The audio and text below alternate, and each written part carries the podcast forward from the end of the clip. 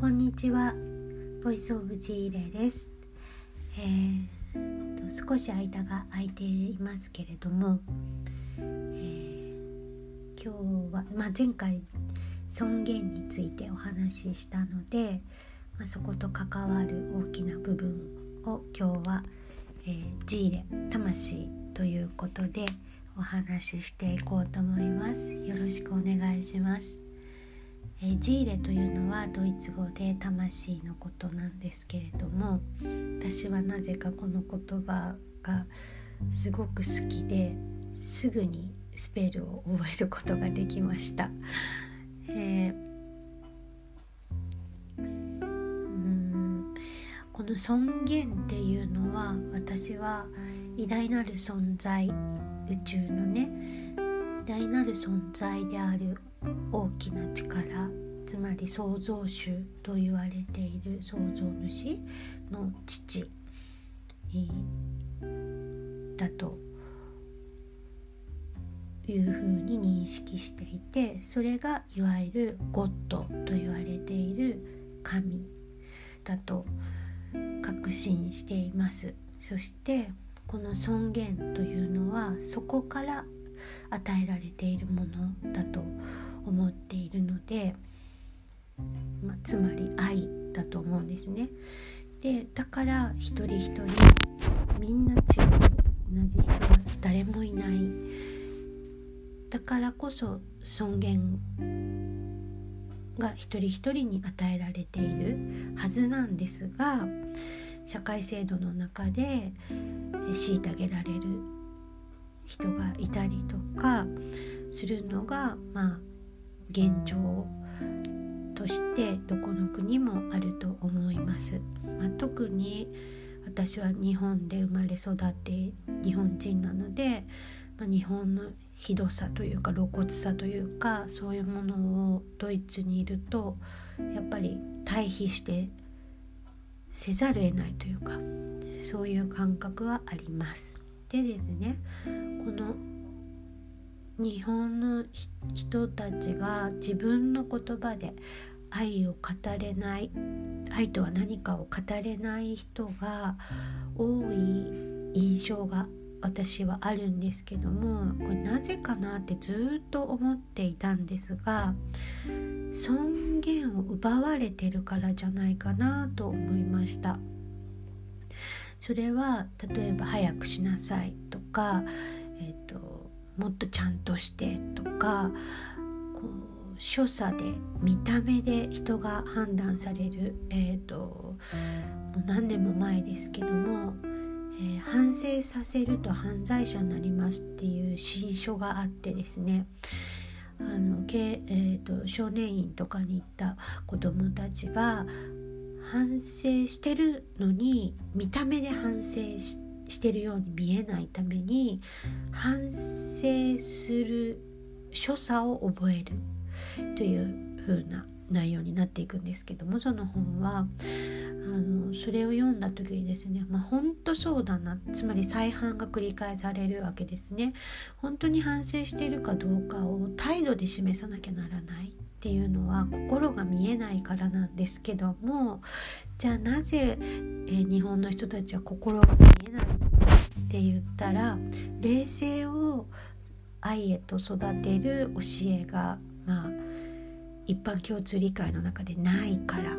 なんじゃないかなということに私は気づかされましたこの2年のねドイツの生活でですね。で、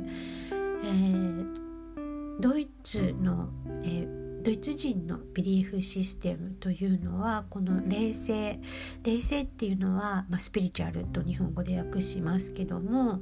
あの英語によってねこの冷静というのは善悪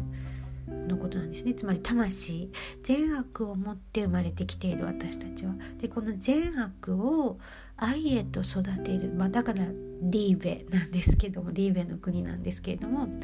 でそういう教えが、まあ、1歳とかねそういう頃からあるわけなんですね。でこの、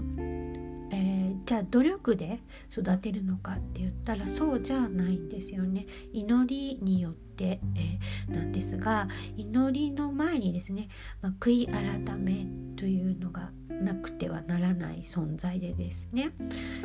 じゃあどうやって悔い改めたらいいのっていう時に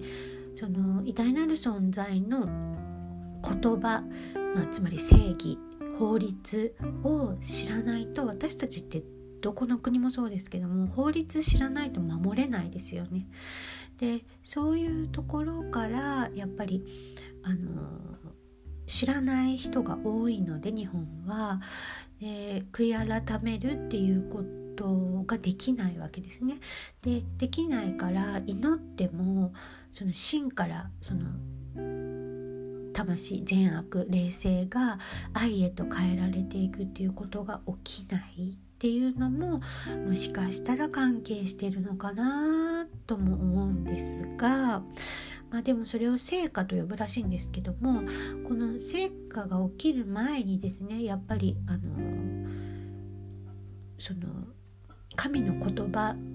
を信じられるのかどうかっていうところがやっぱりすごく、えー、ポイントになってくるので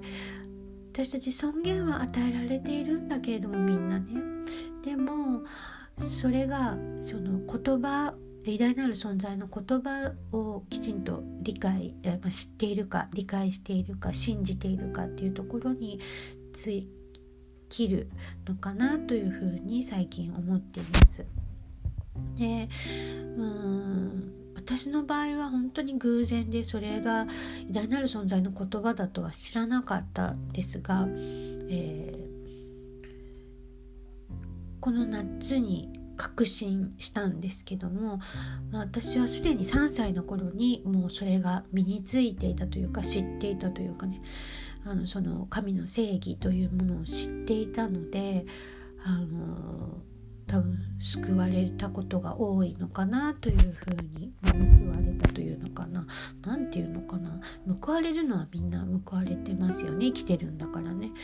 何て言うんでしょうね。うん。まあでもそんなようなことを、えー、ここ2ヶ月ぐらいずっと考えていました。であの例えばハナ・アーレントとか、えー、こうもっともだねこの人の言うことはって誰もが納得するようなね全体主義についてとかまああの、えー、大衆の反撃とかまあいろいろいろんな本はあると思うんですけども腑に落ちるまあ、魂に落ちるっていうんですかね腑に落ちる感覚がある正義があるのはやっぱりそのビリーフシステムその著者のビリーフシステムの中に神様の正義を知ってそれが身についてるからそこから出てくるんだと思うんですよね。例えばフランスの経済学者のピケの本とかロジャースの正義論とかみんなそこからその偉大なる存在の、えー、言葉法律正義からがベースになっているだなっていうふうにあの改めて考え考えさせられたしあのあこの神の言葉を超える学問は出てこないなって思いましたし、えっと、逆に言ったら最後の日っていうかねまで残るのは学問ではなくて神の言葉だな神の法律だなっていうふうに思いました。だから人はパンの実で生きているのではなく神の言葉で生きるっていう言葉があるんだなっていうのをすごく痛感したこの、えー、どのぐらいかな 2ヶ月弱ぐらいの期間でした。うんなのであの日本はこの尊厳をね一人一人が語るとですねそれはわがままだとか思いやりがないとか自分のことばっかりとか人のことも考えなさいとかっていうふうに言われてしまうのでもうちっちゃい頃からその尊厳を語りづらくなるこうなんていう土壌が作られてるっていうんですかね。うんなのでやっぱりあのこの福音国ねドイツとか北欧みたいに、えー、人権国家とか環境大国とか呼ばれるような道には進みにくい現状があるのかなっていうこともねあの考えられるのかなというふうにも思いました。うん、でそのどあそう先ほど言った努力じゃないっていうのはなぜかっていうと努力すると人って誇らしくなりますよね。これ誰かが誇らしくしてるのって全然平和的なことじゃないんですよね。だから誰も誇らないからこそ平和的だっていうねこういう見方があるんじゃないかなって思いますね。そしてやっぱりあの前回の、えーとこの古いねポッドキャストの中でも言ったみたいにまあ全て神様にお任せ丸投げすることで魂が一番喜ぶ道に進んでいくということだからこそ、えー、私たちはその神様のために働くとか何て言うんですかねその常に自己退治して悔い改めて祈るっていうことで慈悲深い愛に育っていける成果が起こり始めるっていうことなんだなって思いましたね。私のような未熟なものでも本当にその人間が真から変われる、まあ、人間性と呼ばれるものでしょうかね。あの霊性の善悪が愛へ変わっていく時っていうのは。だからあの本当にベイビーステップなんですけれどもああこの間まであんなこと考えてたのにもうそういう自分いなくなっちゃったなって思うとやっぱり魂だからこそ冷静だからこそ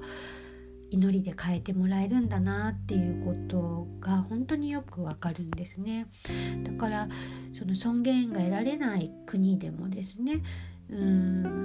こうやって少しずつ愛が育っていくとまた何か変われるのかなと思いますね。その権利闘争みたいになってしまうとですね自分の愛を育てるつまり祈りの時間静かな時間を取ることよりもですね情報をたくさん集めたり戦ったりとかっていう忙しい日々になっていくのでそれはやっぱり魂とはリンクしづらいので尊厳が増えていくっていうことにもつながりにくくなってしまうのかなというふうにも感じました。まあ、だから本当にその個人主義って言われるようにねあの自分と向き合う皆さんねドイツの人たち全員じゃないでしょうけどももちろん、うん、でもそういうその愛についてこの与えられた尊厳愛だから偉大なる存在を信じるってことはあ偉大なる存在を愛する神を愛するってことですからやっぱ愛父を信じる愛する愛せない信じるものを愛せない逆か 愛してるものを信じられないっていうのはやっぱりちょっと悲しいことですよね。でもだからって焦る必要もないし本当にその一人一人のあの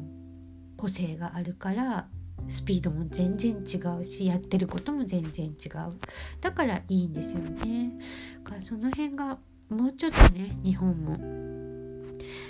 日本だけじゃなくてもいろんなコミュニティでもあの理解される日が来るといいなと思いました、まあ、尊厳とは愛だよということで今日はお話ししてみました。どうもありがとうございました。ビレンダン